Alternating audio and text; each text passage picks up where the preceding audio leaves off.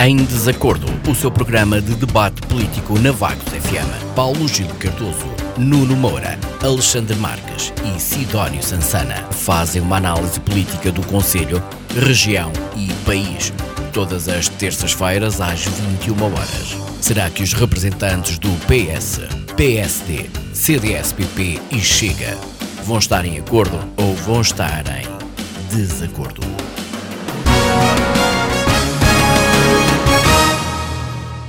Olá, muito boa tarde, bem-vindos a mais um Em Desacordo, depois de uma breve pausa um, durante a época natalícia. Hoje a discussão, vamos falar nada mais, nada menos do que a suposta ou alegada crise política no governo.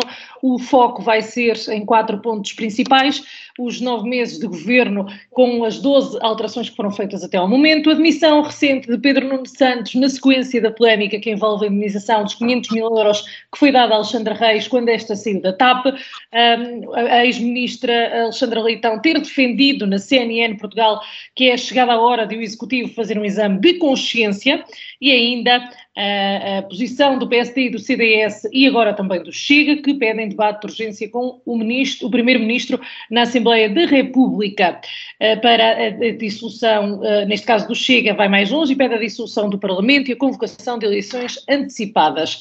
Um, vamos começar hoje pelo Alexandre. Alexandre, bom ano, boa noite. Uh, Diga-me como é que viu estas recentes notícias. Em princípio, vamos fazer aqui uma primeira ronda geral, só para percebermos qual é que foi o impacto que estas estas notícias tiveram esta semana eh, em vocês, eh, tendo em conta que são cada um membro de um partido? Alexandre. Olá, obrigado, eh, Sara. Primeiro que tudo, um bom ano a todos. Uh, espero que este ano traga muita saúde, dinheirinho para as nossas carteiras, cedo para comemorar, juízo e tudo cheio de coisas boas. 2022 foi um ano complicado, tem sido um rol de anos complicados. Esperemos que este seja mais sorridente. Um, já agora, boa noite. Boa noite, Sara, Isabel, aos meus colegas de painel e boa noite a todos. Antes de começar este debate, porque eu acho que na política deve de imperar o respeito entre uns e outros, ehm, eu quero mandar eh, as minhas condolências. Já tive hipótese de o fazer pessoalmente, hoje à tarde, mas quero enviar aqui de uma forma mais eh, em sentido de homenagem singela as minhas condolências para toda a família do nosso ex-presidente de Câmara e atual deputado na Assembleia da República pelo falecimento do seu pai, Orlando Cruz, eh, onde, aliás, quando hoje eh, foi a sepultar. Portanto, os meus sentimentos para todos eh, e força nesta hora complicada. Em relação ao tema em debate, nós vamos falar disto de uma maneira mais afincada o resto do programa. Aliás, o programa é todo sobre isto. mas, de facto, eu não sei até que ponto é que seria bom dar razão e, e, e, dar satisfação às vozes que se levantam por esta polémica toda. Não sei até que ponto eh, é que a dissolução do Parlamento e, e a demissão do governo seria positivo neste momento. Se calhar para, para nós, CDS, até seria bastante positivo, porque era uma hipótese de retornar à, à vida política ativa a, a nível nacional, eh, mas aqui não se trata. Satisfazer interesses partidários. Aqui trata-se do superior interesse nacional, como dizia Cavaco Silva quando era Presidente da República. Alexandre, e antes de tocar, eh, de focar nos pontos principais, nos pontos-chave deste programa, eh, diga-me, como é que viu estas notícias? Com que, não é? como é que, que impacto é que tiveram na, na, na sua vida política? na minha vida política não tiveram impacto nenhum, porque sou um político local e, portanto, a mim não me impactaram nada. Impactaram a mim, sim, obviamente, como cidadão. Uh, e apesar de discursar, de, discur, perdão, de discordar muitas vezes algumas posições que o presidente Marcelo Rebelo de Sousa tem, uh, a única coisa que me apaziguou esta semana que passou foi precisamente a intervenção de Marcelo Rebelo de Sousa, em que ele assume uh, que neste momento não vai dar a satisfação que eu estava a falar há pouco às vozes que se levantam. Que é muito preocupante aquilo que se passou. em, no, em nove meses, onze meses, eh, mais ou menos, mais coisa, menos coisa, temos 12 eh, eh, ou 11 ou 12 demissões no governo, não é? E neste momento criar uma crise política seria a pior das hipóteses. E, portanto, no meio de toda aquela azáfama das notícias, todos abrir qualquer telejornal e abrir com demissão de Pedro Nuno Santos, crise instalada, demissão já, tudo isso me deixou assustado. Mas, ao fim e ao cabo, chega ao Presidente Marcelo Rebelo de Sousa que me consegue apaziguar qualquer coisa. E, portanto, a mim, enquanto cidadão, apesar de discordar dele muitas vezes, eh, consegui encontrar uma luz ao fim do túnel, que foi a intervenção que, que ele prestou. Muito obrigada, Alexandre. Sidónio, um, assim, as declarações de Marcelo Rebelo de Sousa também o apaziguaram ou nem por isso? Uh, bem, em primeiro lugar, bom ano, boa noite à Sara, os colegas painel, auditório da Bancos FM. Um, enfim, o, o, presidente Marcelo, no meio disto tudo, é a única boia de salvação que nós temos nesta situação uh, estranha, não é? Porque, à partida, uh, teríamos uma maioria absoluta que deveria garantir eh, alguma estabilidade política. Terá sido, aliás, com base nessa premissa que os portugueses eh, terão votado à última da hora para conferir a maioria absoluta ao PS, que as sondagens na véspera das legislativas não apontavam para aí. E, e o que é facto é que não é isso que, que, estamos a assistir, não é? Estamos a assistir a um governo eh, que está em decomposição permanente, que se vai arrastando de crise em crise, Uh, e realmente uh, chegamos a um ponto uh, em que parece que não se pode confiar mais na capacidade de, de discernimento de, do governo, em especial do Primeiro-Ministro, que não, não é capaz de perceber, como percebeu António Guterres, que estaremos a caminhar para um pântano, e a grande esperança reside, sobretudo, naquilo que o, que o, que o Presidente da República possa fazer em relação à situação nos próximos tempos. Uh, apesar do mesmo já ter sinalizado que uh, em, 90, em 2023 não, não agirá no sentido de demitir o governo, uh, mas também terá deixado sinais de que pode atuar lá mais para a frente.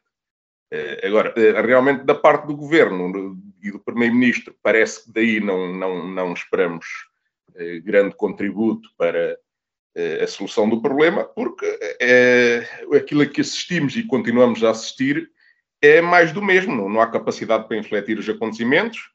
Eh, há uma dificuldade enorme para recrutar novos elementos até para o governo. Basta ver que o novo ministro das Infraestruturas vai ser João Galamba, pasme-se. E, portanto, quando chegamos a este ponto de de, de, de, que os nomes que, que, são nomeados para o governo são os mesmos de sempre, eh, que parece que são paus para toda a obra dentro daquela, dentro daquela área de atuação, eh, vemos que realmente daqui não vêm grandes expectativas para o futuro e que se calhar Marcelo terá que atuar mesmo até se calhar mais cedo do que aquilo que ele próprio eh, gostaria de fazer. Carla, é ao... Obrigado. obrigada, Sidónio. Carla, há ou não crise no governo? Uh, boa noite a todos, uh, quem nos ouve, Sara, Isabel, os meus colegas, quem nos vê. Bom ano também, que 2023 seja melhor e para finalizar a introdução, partilho das condolências que o Alexandre apresentou pelo falecimento do Dr. Rui Cruz, bem como por todo, alguns falecimentos nestas, nestas últimas semanas que foi minha percepção Doutor Rui Cruz foi o pai. Orlando. Foi pai. Eu, eu, deve ter. Lá está, estava, estava aí, eu sei.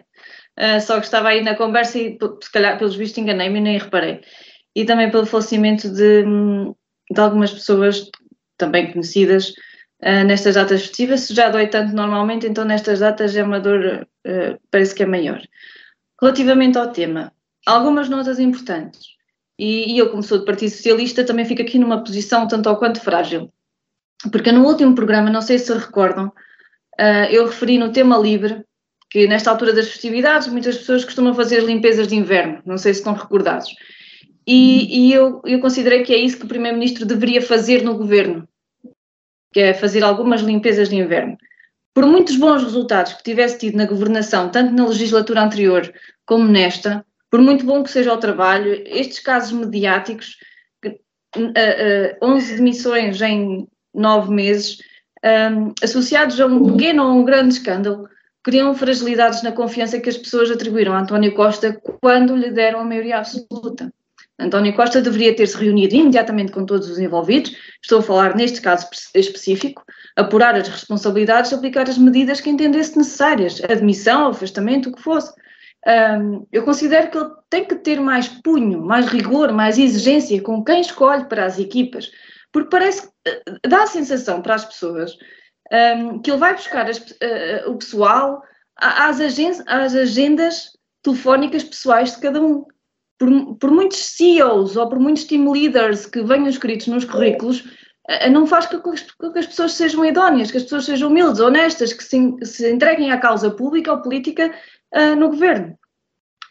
Uh, não posso deixar de falar de Pedro Nuno Santos, como é lógico, porque a imagem dele, já, se já estava fragilizada de umas outras situações uh, e que não foram bem resolvidas e bem explicadas aos portugueses, um, Pedro Nuno Santos já era provavelmente o ministro mais forte que o governo tinha e o mais provável candidato à liderança do partido e também candidato a primeiro-ministro. Ele tem provas dadas de competência e de capacidades. Foi ele que fez avançar vários projetos, especialmente ao nível da ferrovia, que estava há vários anos um, metido na gaveta.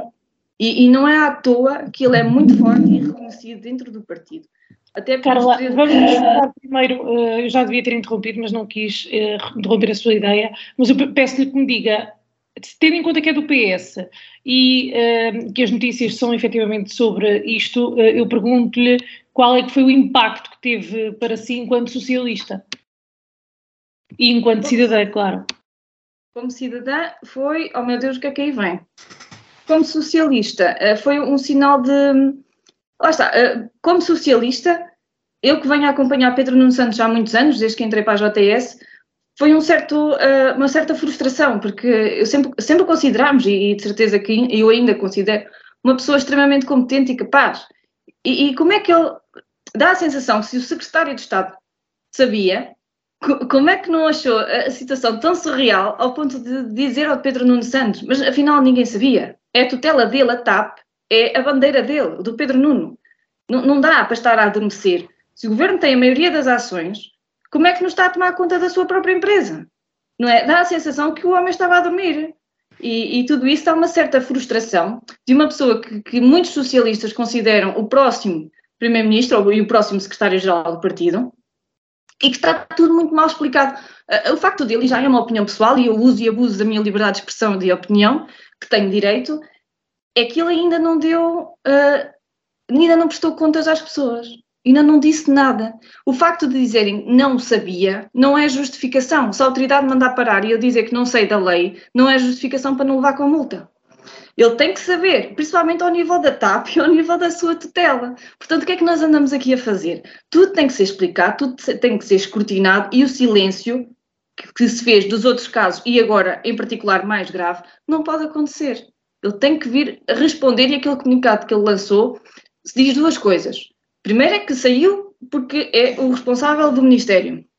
E depois abre a porta para, para o futuro na política. Se ele quer fazer futuro na política, tem que se explicar às pessoas. Não pode fugir de repente. Muito bem. Nuno, uh, para fecharmos esta primeira volta, digamos assim, um, ehm, com, com que olhos é que viu estas notícias? E eu pergunto-lhe se um, um governo com maioria absoluta, se, claro que não era esperada esta instabilidade.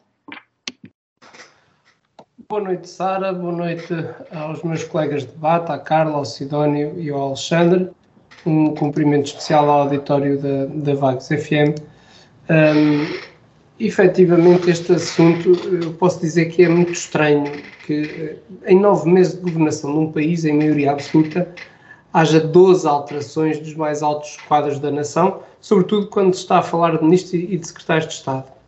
E, portanto, eu, sei e reconheço que, que, gerir um país não é tarefa fácil, mas fazê-lo desta forma ainda se torna, penso eu, mais difícil. Eu não sei se tal acontece por incompetência, por distração ou por falta de habilidade política, ou pior, pelo conjunto de todos estes fatores.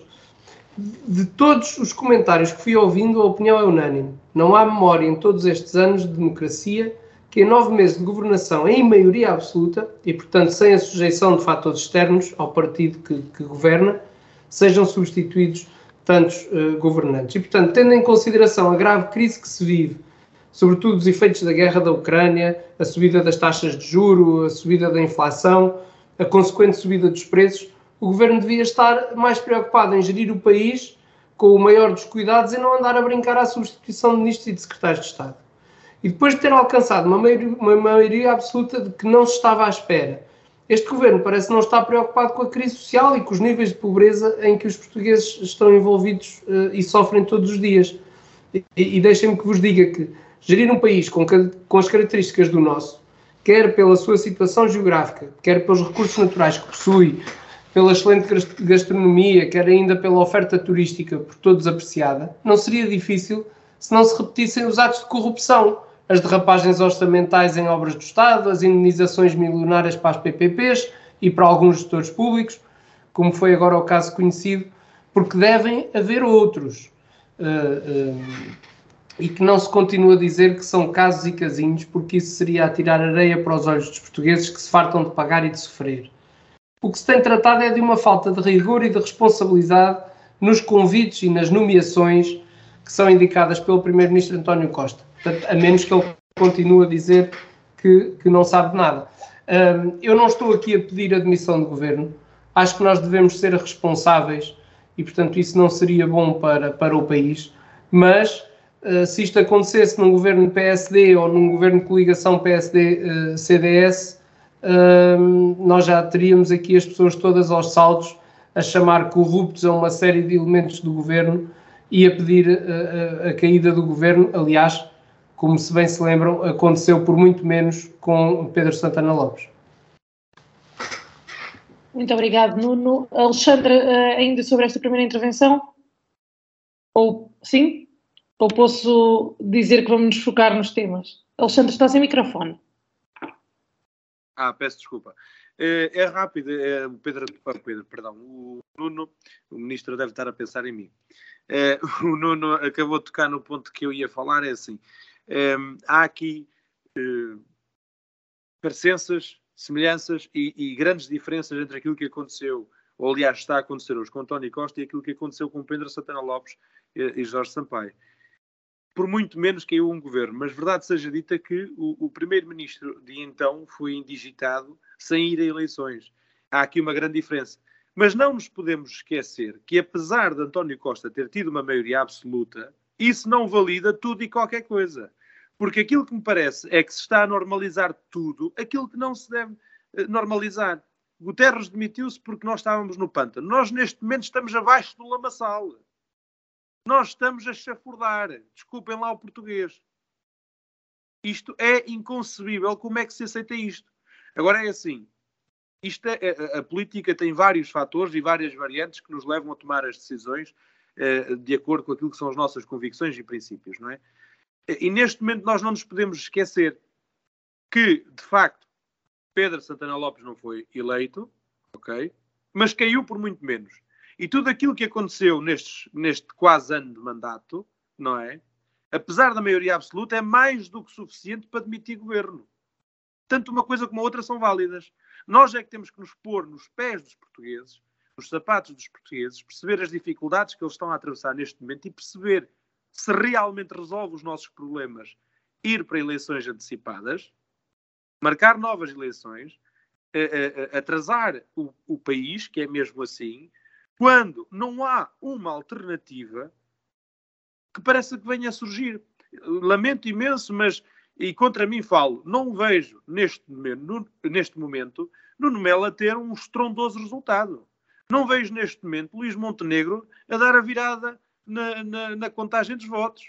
Não vejo neste momento, nem momento algum, desculpa Sidónio, o Chega a afirmar-se como membro de coligação ou sequer como solução governativa. Não é? E neste momento, dentro do PS, estará para incluir, pela minha leitura, atenção, que eu não sou do PS, não sei o que é que se passa lá dentro, mas pela minha leitura de quem está de fora, estará para incluir uma grande guerra entre as várias fações que estão a lutar pela sucessão de António Costa.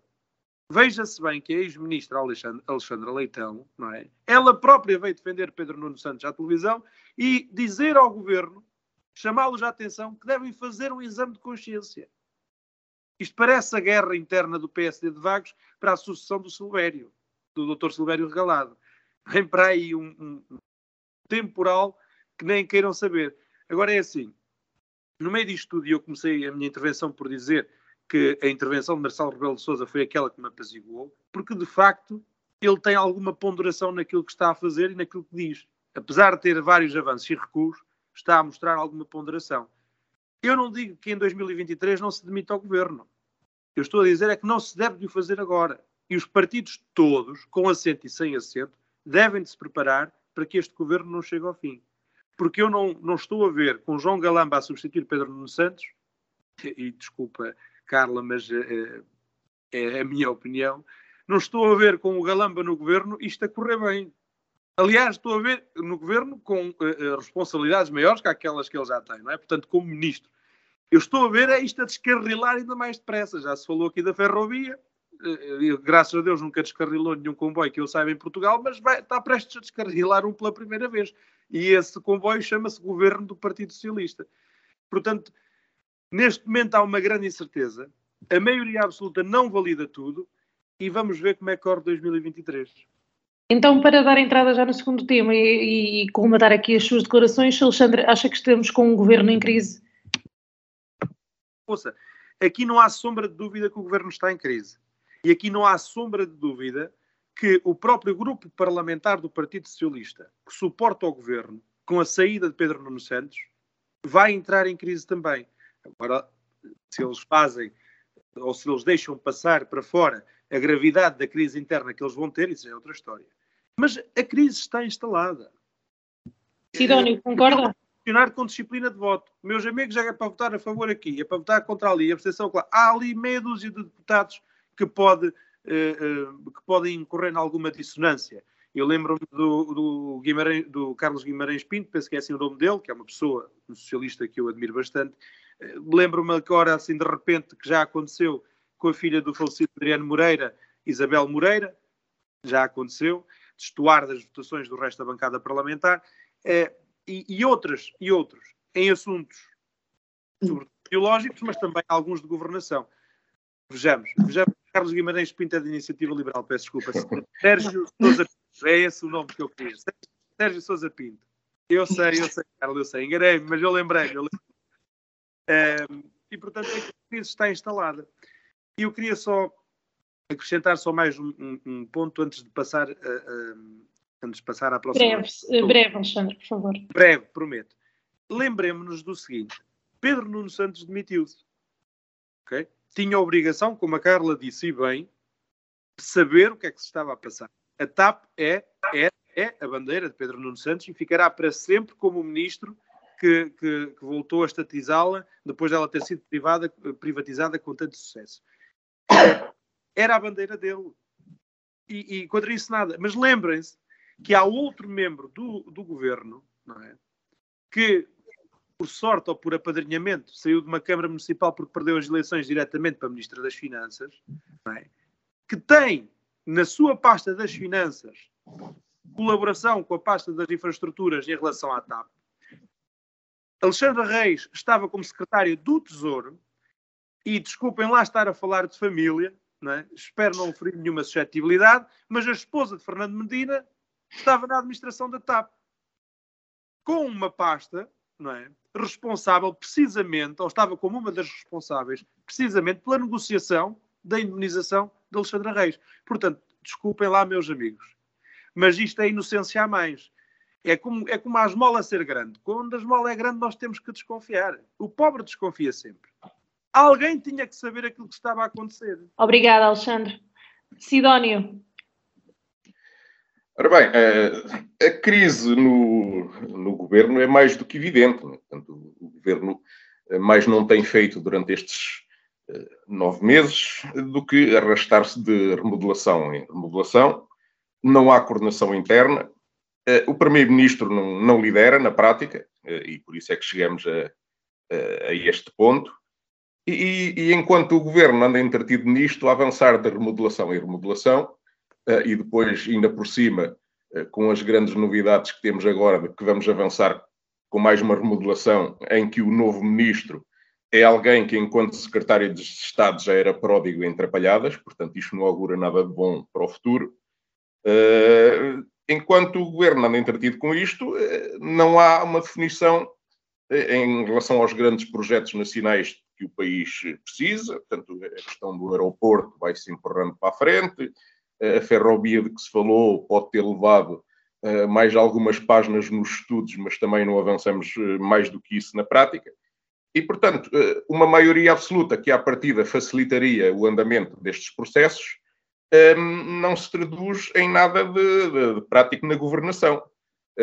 e isto não é bom para o país e, portanto, exige uma intervenção. É? E há pouco, quando se falou que a situação de, de eh, do atual Primeiro-Ministro não era comparável à de, à de, Pedro Santana Lopes, eh, eu acho que também não é comparável, mas mais pelo lado do Presidente, porque a verdade é que Marcelo não é Sampaio, não é?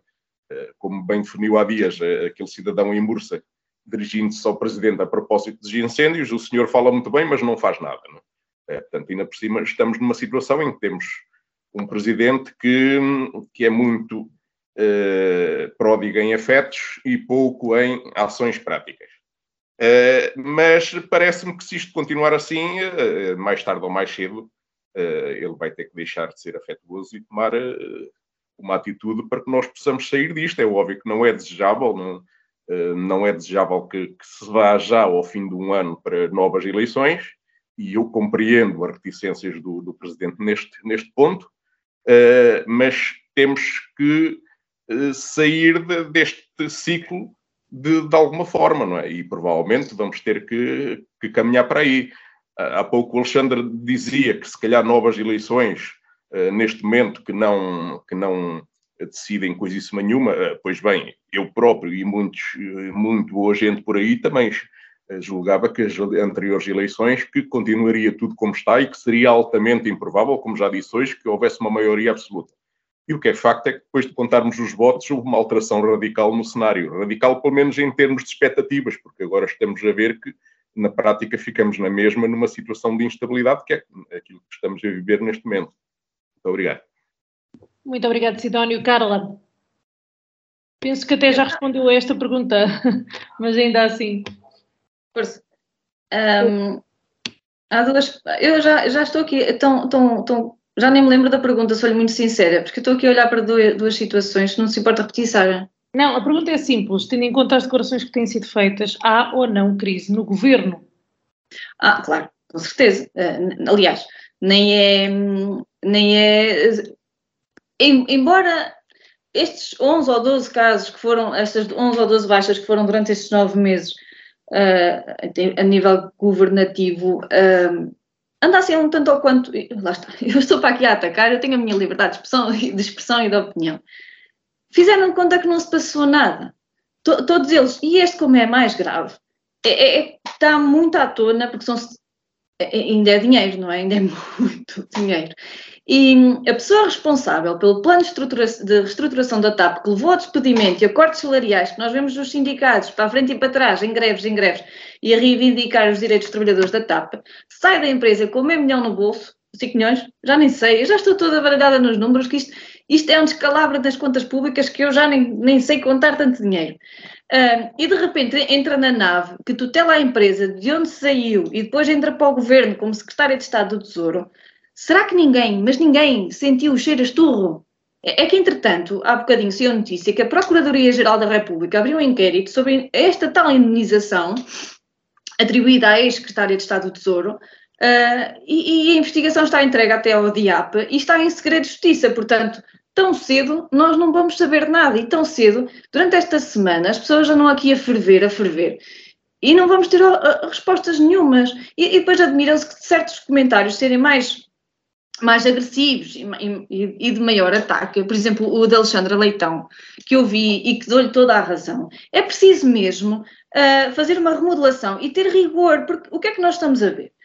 Estamos a ver que, que o governo, já ninguém competente, com, com, um currículo extraordinário, quer ir para o governo, seja o que for, seja o partido que for. O que nós estamos a ver nos últimos anos é, é que estão-se a meter, o, como na altura do PSD, os boys estão a meter os boys, como por exemplo o João Galamba, que apesar de ter feito um bom trabalho ao nível, como era secretário de Estado da Energia, eu não sei se ele se é capaz de agarrar a pasta de Pedro Nuno, que é, que é a pasta mais difícil neste momento. E depois, uh, o à parte, os colegas estão a falar se há eleições ou não há eleições. Eu concordo com o Nuno e concordo com o Alexandre. A, a, oposição, quando pede a demissão do governo, não está a pensar no melhor para os portugueses, não está a ser responsável está simplesmente a ver se ganha mais um ou dois ou três deputados. O PS vai ganhar sem maioria, o PSD, o Chega e o Will podem ganhar mais um ou dois deputados, o CDS continua na sua licença sem vencimento e vamos abrir um problema para o país, acrescentando uma crise política e estabilidade governativa a juntar à frágil situação económica que nos encontramos e que nem sabemos o que é que para aí vem. Nós temos, em primeiro lugar, um governo com maioria absoluta, que tem que ser mais responsável por aquilo que faz, e depois temos outra coisa, a oposição tem que estar mais preparada e tem que mostrar que há alternativa, porque isso também exige mais, mais, um, mais trabalho e mais cuidado para quem está no governo. E nós não nos podemos também esquecer que o governo é feito de todo um pessoal que está nos gabinetes, que tem feito um bom trabalho na, na sua área, que seja ela qual for, que não tem culpa disto, de nada disto. E, e, e, tem que ser reconhecido o seu, o seu papel e está a ser completamente abafado por estes casos e casinhos, como dizia o Nuno, que, que, que nada dá alento aos portugueses. Que, que, vivem o dia a dia neste momento com alguma dificuldade ou com até bastante uh, dificuldade e, e, e, é muito chato. Como é que ninguém sabia de nada, não é? Para o futuro, uh, que eu acho que é mesmo isso que nós nos temos que focar, é que hum, Primeiro-Ministro tem mesmo de saber capaz de ganhar a confiança dos portugueses que lhe atribuíram a maioria, mas tem que ter punho, tem que ter firmeza, não pode ficar calado, não pode ficar com ligeirezas uh, seja com quem for, mesmo gabinete, chefes de gabinete, secretário de Estado, o que for, tem que ser mais exigente. Não, não pode haver nem mais um caso mediático. E o governo está nas mãos do Presidente da República. O, o discurso do Presidente da República foi bastante assertivo. Tinha ali uma mensagem muito explícita. Meus meninos, agora portem-se bem, vejam lá o que, é, o que, é que vocês fazem, porque já chega.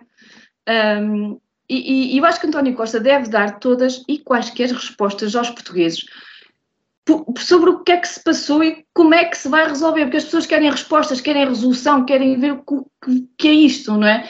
Mais humildade também, mais humildade, mais competência, mais exigência, melhor comunicação e maior prestação de contas. Não é fazer de conta que as coisas não aconteceram e não falar do assunto, porque houve algumas entrevistas, não sei se foram duas ou três que deu à comunicação social, em que não falou do assunto, nem no seu discurso.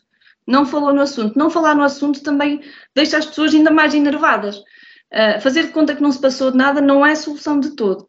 E, e, há que enfrentar as consequências, já há que meter mãos naquilo, porque nós estamos numa situação muito difícil uh, socialmente, economicamente, etc. Uh, ah, temos que ter um governo forte. Não temos uma oposição forte que faça alternativa, mas temos que ter, assim, remodelações, como dizia Alexandra Leitão, sim.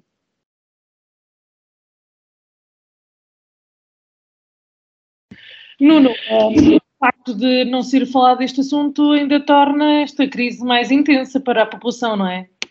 Duas ou três questões, Sara. Em primeiro lugar, fico e ficamos, o PSD de Vagos, muito lisonjeado com a preocupação do Alexandre e do CDS de Vagos relativamente ao, ao futuro uh, líder do PSD, mas, uh, ao contrário do que dizia o Alexandre, nada se compara ao PSD de Vagos, até porque o PSD de Vagos terá o seu tempo para essa discussão que obviamente existirá discussão interna por uma razão simples. O PSD de Vagos é um partido grande, composto com muitas pessoas com capacidade para ser líderes do PSD e, portanto, haverá naturalmente uh, uma escolha interna que passará por uma discussão entre os possíveis candidatos a, a, a candidatos à Câmara Municipal. Ainda é cedo para se falar sobre isso.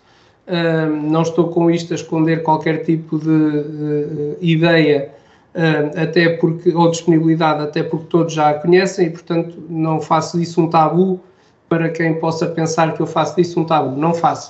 Portanto, uh, a seu tempo, o PSD de Vagos irá tomar uh, as suas rédeas e definir a sua linha de ação para os próximos anos. Mas, entretanto, ainda o Dr. Silveira Regalado tem três anos para frente e, portanto, estamos muito cedo para, para essa discussão.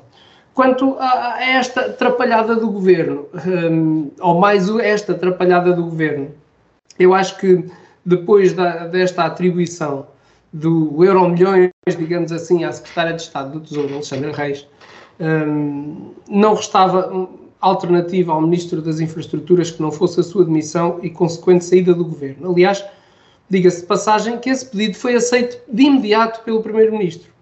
E, portanto, invocar o desconhecimento é, no mínimo, ridículo quando tendo em consideração que, em maio do ano passado, o Jornal Expresso tinha feito uma notícia a dar conta da saída da, da Alexandra Reis com uma indenização milionária E, portanto, perante esse facto, é difícil uh, uh, acreditar que pelo menos o ministro responsável pela pasta da TAP não lê as notícias que dizem respeito à sua ação ou atividade. Enfim, e é mais uma atrapalhada deste governo que poderá implicar outros responsáveis logo que sejam concluídos os processos que estão na alçada da Inspeção Geral de Finanças e da CMVM.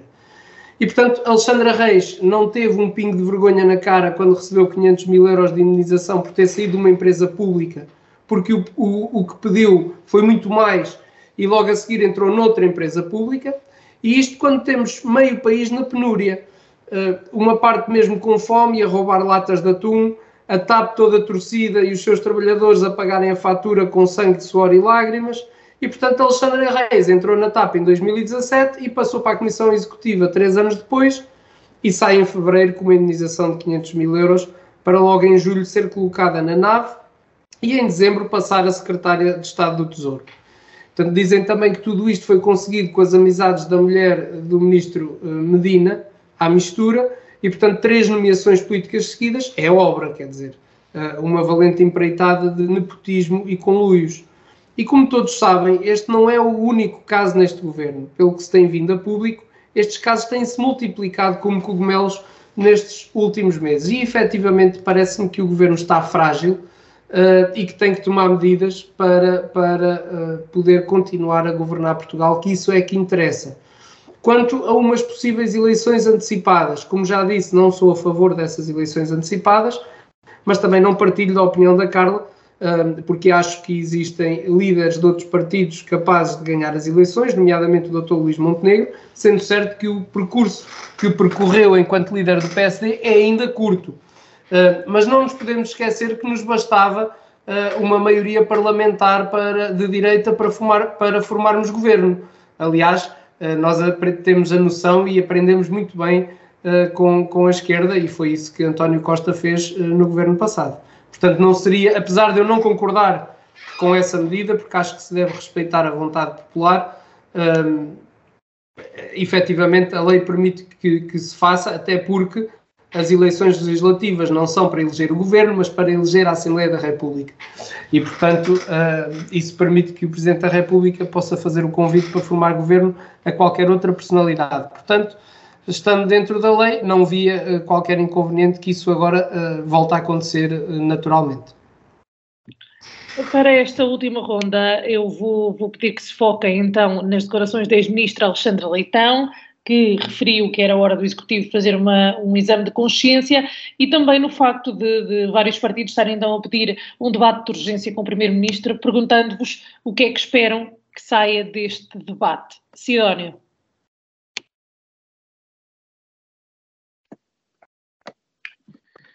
Um, ora bem, um, começando pela ex-ministra Alexandra Leitão, que eu ouço muitas vezes os seus comentários, e, e, que acha até comparáveis uh, a uma outra distinta socialista e ex-maoísta, Ana Gomes, cujos comentários também, uh, também sigo com regularidade. Um, ehm, são ambas muito assertivas nas críticas internas ao funcionamento do PS, e, embora a um, ehm, irreverência e incoerência de Ana Gomes já venha de longa data, o, o rebate de consciência de Alexandre Leitão parece ter surgido mais recentemente quando foi preterida de funções governativas. Uh, algo mais que ajune no, no, no, no, comentário político que fazem. Uh, se bem que as opiniões que emitem regularmente uh, sobre a atuação do PS às vezes podiam ser assumidas até por um militante do Chega, são muito críticas em relação à atuação do, do partido a que pertencem. Eh, mas um, ambas acham também uh, que, à semelhança do que fazem muitos outros eh, distintos militantes socialistas, o PS é assim uma espécie de, de, Las Vegas e que tudo o que se passa em Las Vegas fica em Las Vegas. à primeira vista, as afirmações recentes de Alexandre Leitão parecem sugerir o início de uma oposição interna no, no PS, se calhar vindas de pessoas que não gozam dos favores pessoais de, do Primeiro-Ministro e que não estão na sua base de recrutamento, que já dissemos que é muito, muito escassa, e estas pessoas, se calhar, andam à procura de um, de um líder alternativo que possa servir mais os seus eh, interesses pessoais. Uh, e, portanto, o, o, exame de consciência sugerido por Alexandre Leitão vai um bocado nesta lógica. Isto está tudo errado, mas o PS uh, resolve. Uh, o que me parece é que nem, nem o PS resolve, nem o PSD ou outro partido do sistema, que estão tão enredados normalmente nos vícios de poder, que se calhar, eh, muitas vezes, eh, que se calhar aquilo que poderia resolver os problemas que temos nestes dois grandes partidos é algo que eles, ou os militantes desses partidos, nem, nem sonham que existem e acham que não poderá existir nunca, que é, estando tão habituados a revezar-se na governação sem autocrítica, eh, acham que vão poder continuar eh, neste ciclo de alternância no poder de uma forma infinita e imutável. Eh, e se calhar precisavam de, um, de uma lição externa Uh, semelhante àquilo que aconteceu ao Partido Socialista Francês ou à democracia cristã italiana, que desapareceram do mapa quando descoaram da realidade e, e, quando começaram a ficar enredados na, nas teias da corrupção. Uh, em relação à, à, outra parte da questão, o, os pedidos que temos dos partidos da oposição ou a visão que temos que vem dos partidos da oposição sobre o que é que devemos fazer no imediato, uh, para já, sendo havendo uma maioria absoluta, estes partidos o que têm que fazer para já é, é trazer o máximo de visibilidade aos problemas que temos. E, portanto, todas as, as uh, uh, propostas que têm sido avançadas parecem-me válidas neste sentido. Porque, como disse, a grande, a grande arma está na mão do Presidente da República. Os partidos, de momento, pouco mais podem fazer para além disto. E, portanto, aquilo que o, que o Chega eh, faz é um bocado também uh, vir defender propostas que já foram avançadas por, pelos outros partidos da oposição. Defende o debate de urgência, como o PSD defende, uh, defende a dissolução da Assembleia da República e convocação de eleições antecipadas, como o CDS já defendeu, e já afirmou preto no branco que vai apoiar a moção de, de censura da iniciativa liberal, já que o Chega já, já não pode avançar com uma nova moção de censura, porque já apresentou uma nesta legislatura. Portanto, Todas estas opções parecem-nos válidas no sentido de discutir, eh, fazer uma discussão entre os vários partidos dos problemas que existem realmente, mas havendo uma maioria positiva, valem o que valem, né? portanto, valem apenas pela, pela, pela discussão em si. Eh, neste campo das propostas, aquilo que eu acho mais estranho é o silêncio que vem do lado da esquerda. Né? uh, dos partidos à esquerda, incluindo aqueles apêndices que têm suportado, parece que apoiam o governo ultimamente, que são o PAN e o LIBRE, mas não apenas esse. E, e mais estranho ainda, uh, o silêncio do Primeiro-Ministro, que à data em que gravamos isto continua a existir, vai, ele vai dizer qualquer coisinha dentro de poucos momentos, portanto, há, na altura em que nós estamos a fazer esta gravação. Vamos ver se, se daí vem alguma coisa de novo, porque uh, é é demasiado estranho todo este silêncio que se assistiu durante uma série de dias vindo do Primeiro-Ministro. Né? Parece que ele não, não, tem nada a dizer sobre o assunto. Vamos, vamos ver o que é que vem a seguir. Muito obrigado.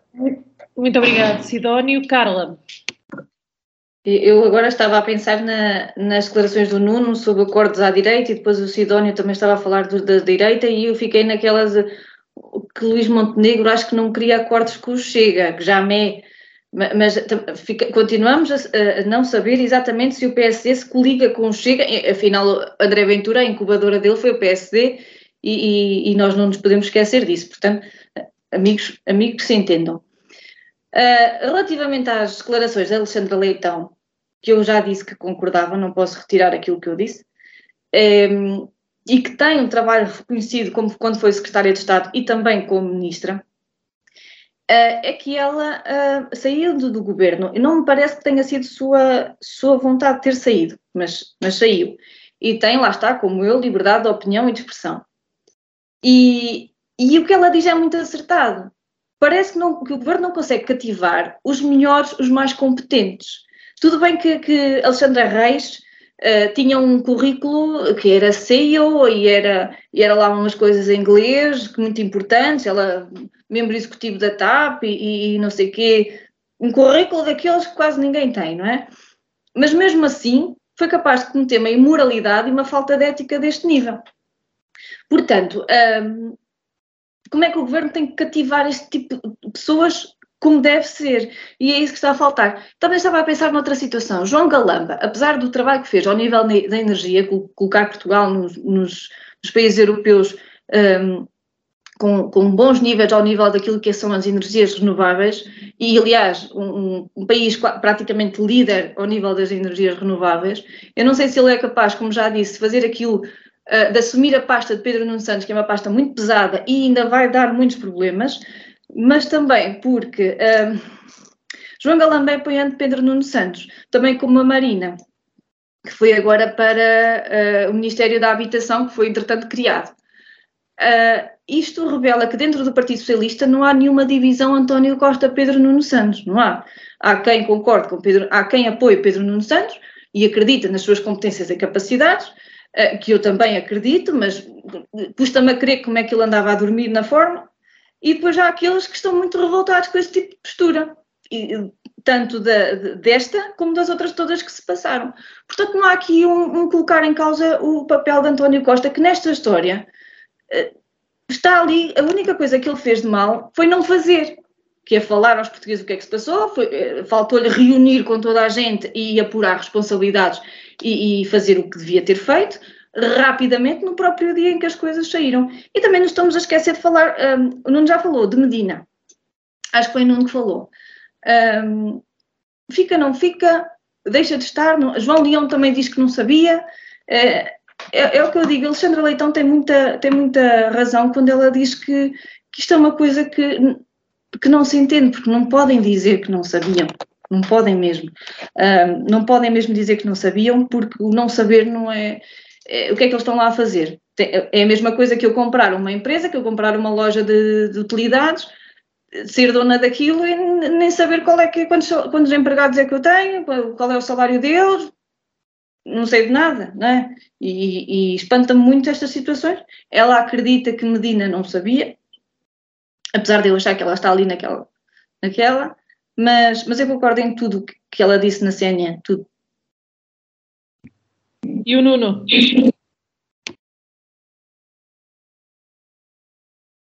Bem, eu, eu uh, uh, relativamente à, à, à ministra e às suas declarações, eu acho que vale muito pouco, porque este governo já demonstrou que, que já não houve ninguém.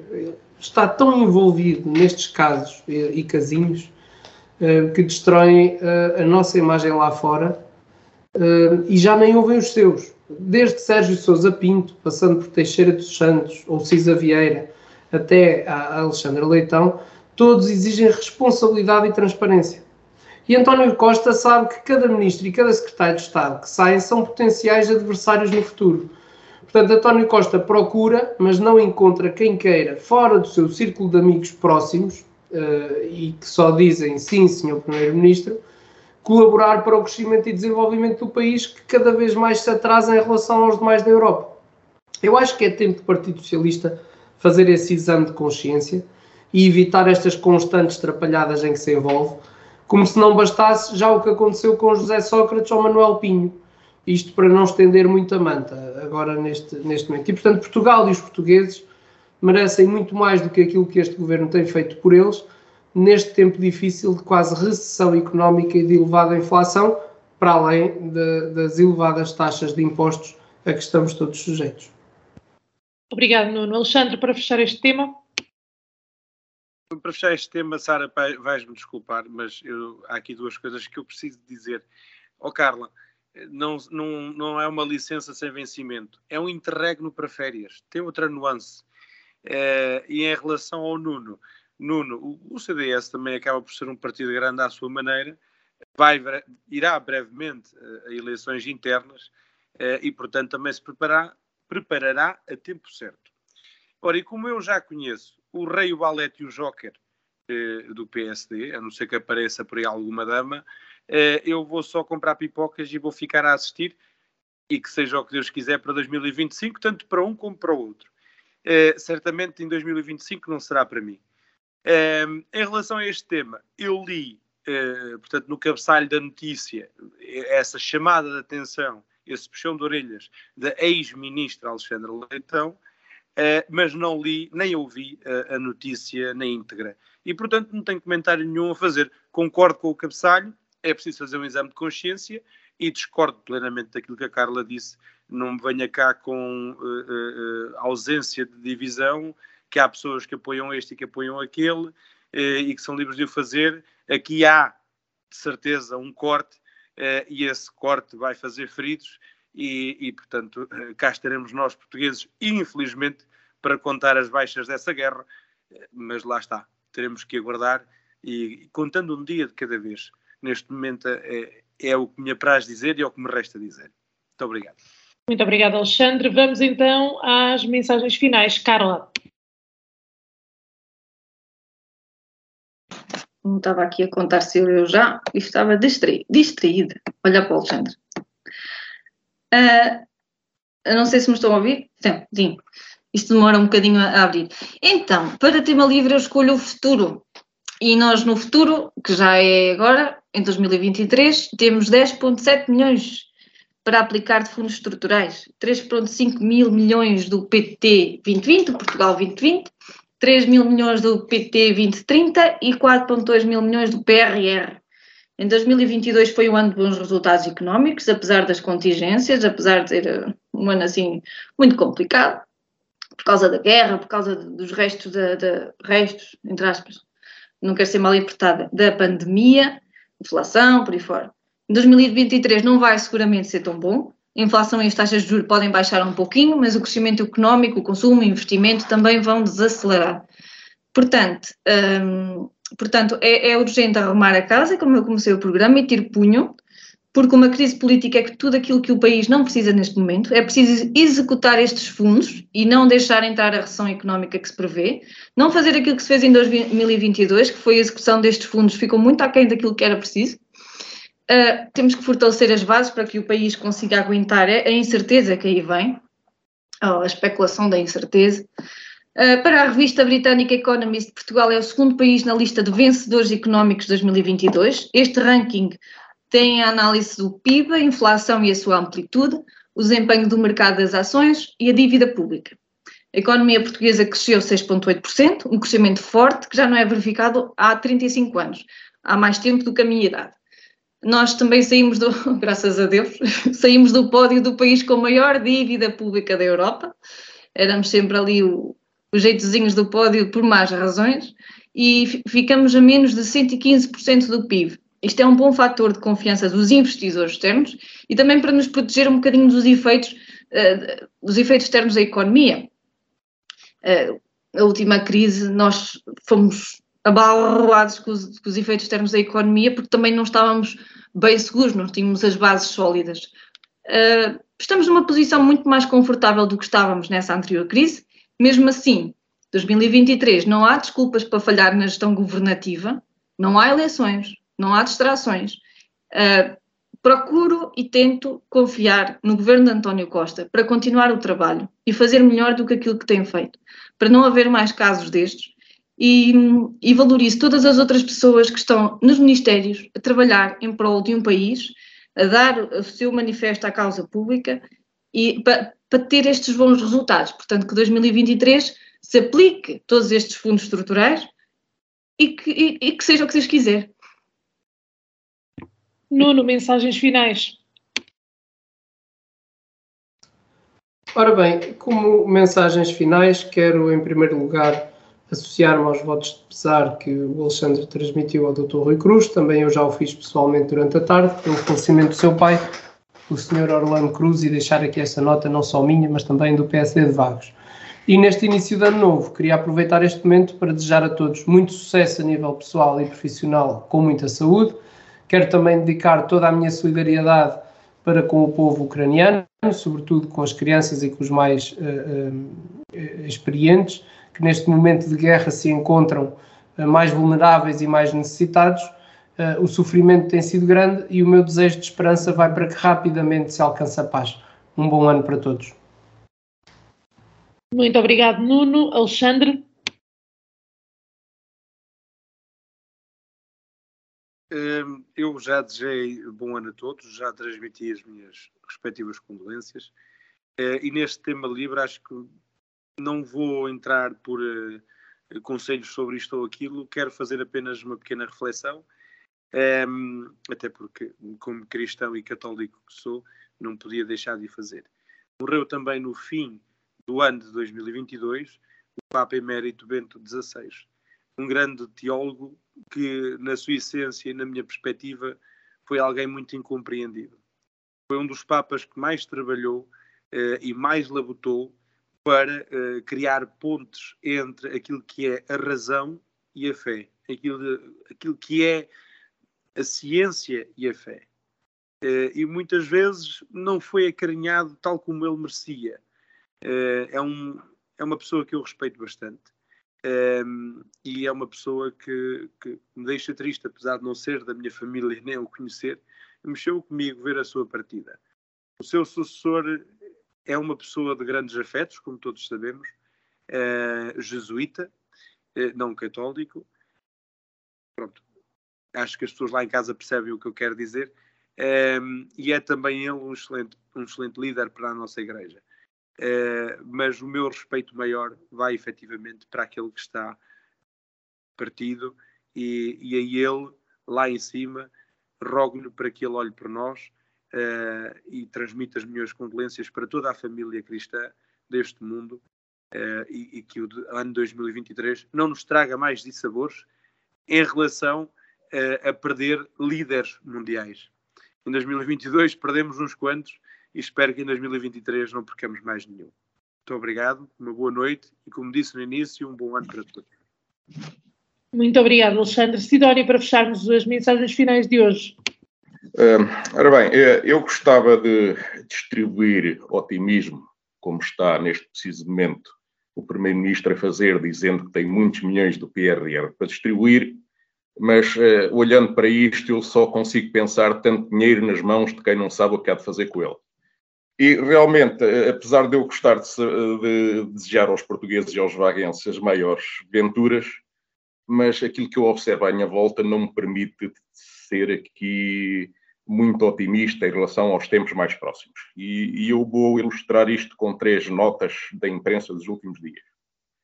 Primeira nota: eh, nas últimas duas semanas ocorreram na zona de Grande Lisboa cinco homicídios com arma branca alguns perpetrados por indivíduos eh, bastante jovens, para além de outros incidentes do género que apenas resultaram em ferimentos. Eh, a menos que haja um endurecimento da atitude em relação a estes comportamentos desviantes e que muitos estudos nas mãos das autoridades eh, já sugerem que são cometidos até de forma organizada por indivíduos cada vez mais jovens, se prosseguirmos com esta atitude paternalista de que os comportamentos antissociais de determinadas faixas da população devem ser tolerados em nome de um conceito de integração que visa integrar quem não quer ser integrado, em breve lá se vai o nosso título de um dos países mais seguros e pacíficos do mundo. Segunda nota. Semanário Expresso noticia na última edição que começam a faltar alimentos nas prateleiras dos supermercados.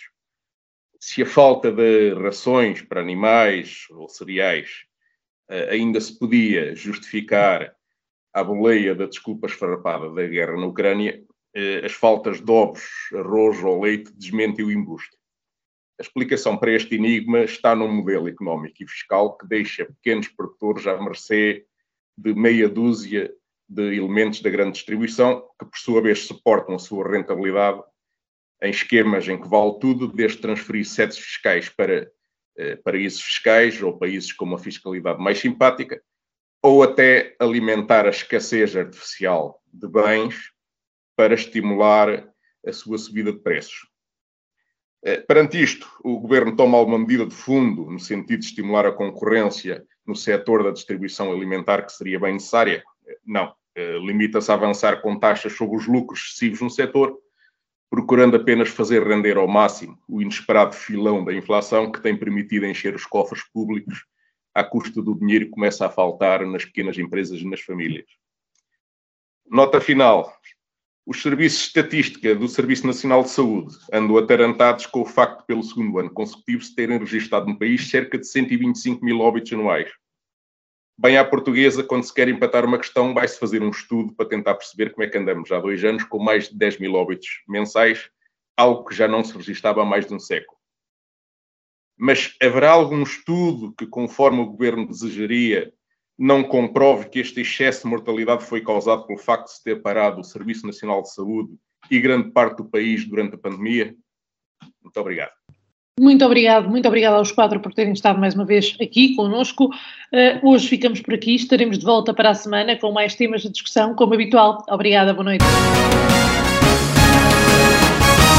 Em Desacordo, o seu programa de debate político na Vagos FM, todas as terças-feiras às 21 horas. Será que os representantes das conselhias vão estar em acordo ou vão estar em desacordo?